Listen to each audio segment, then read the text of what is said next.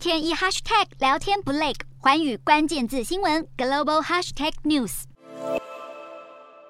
香港回归二十五周年，中港两地媒体以香港粤语流行歌曲为主，制作一系列节目，进行软性文化宣传，要向民众传达中港本一家的政治讯息。全场数百人一起用广东话大唱两千年代香港女子团体 Twins 的金曲。这个场地不在香港，而是由湖南卫视与香港无线电视在中国境内制作，节目叫做《生生不息》。节目邀请了一系列来自中港台的当红歌手，还特地选了一名在香港长大，但父母都不是香港人的星星严明熙与来自广东的歌手刘细君合唱陈百强金曲《恋亲恩》，歌颂孝道，寓意中港一家亲。这个节目由中国广电总局中联办特别指导，经费数字不明，但吸引赞助的能力惊人。港媒爆料，还没有开播就已经获得和台币二十六亿的各方厂商投资。类似的活动还有人民日报主办成本较低的直播节目《香港回归二十五年云歌会》，要来超过五十名香港艺人唱歌，也是以粤语歌为主。分析指出，这些节目主要使用广东话，表达出中国民众对香港文化的推崇，要安抚香港人的自尊心。顺带提醒港人，香港的文化产品